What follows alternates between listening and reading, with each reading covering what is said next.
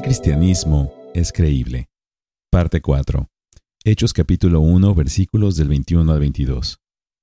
Por tanto, es necesario que de los hombres que nos han acompañado todo el tiempo que el Señor Jesús vivió entre nosotros, comenzando desde el bautismo de Juan, hasta el día en que de entre nosotros Jesús fue recibido arriba al cielo, uno se ha constituido testigo con nosotros de su resurrección. Continuamos examinando las cinco cualidades mencionadas en Hechos capítulo 1 versículos del 12 al 26. Ahora observaremos los versículos del 21 al 22. ¿Qué hacía de los apóstoles testigos creíbles? La cuarta cualidad es que los apóstoles fueron testigos cuidadosos del Señor Jesús. Como lo hemos mencionado anteriormente, los apóstoles no fueron genios religiosos que se inventaron el cristianismo. No eran filósofos profundos, ni siquiera eran principalmente teólogos. Ellos fueron testigos. Los buenos testigos no inventan historias, dicen con veracidad y con exactitud lo que han visto y oído. Así, Pedro, al establecer los requisitos para reemplazar a Judas, afirma que el hombre debe haber estado con Jesús desde el comienzo de su ministerio y debe ser testigo de su resurrección. Es importante afirmar que la fe cristiana está fundamentada principalmente en un hecho histórico que tiene muchos testigos oculares creíbles, a saber, la resurrección de Jesucristo de entre los muertos.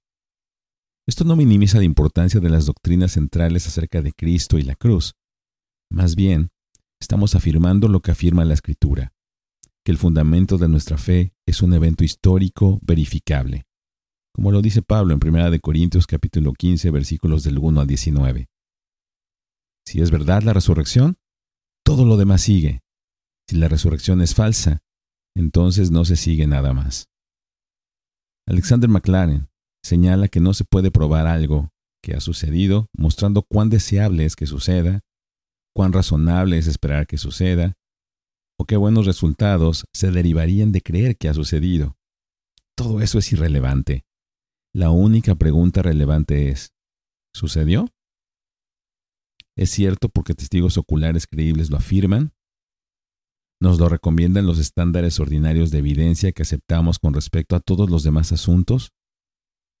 Continúa argumentando que el testimonio de la resurrección de Jesucristo es suficiente para garantizar cualquier otro evento.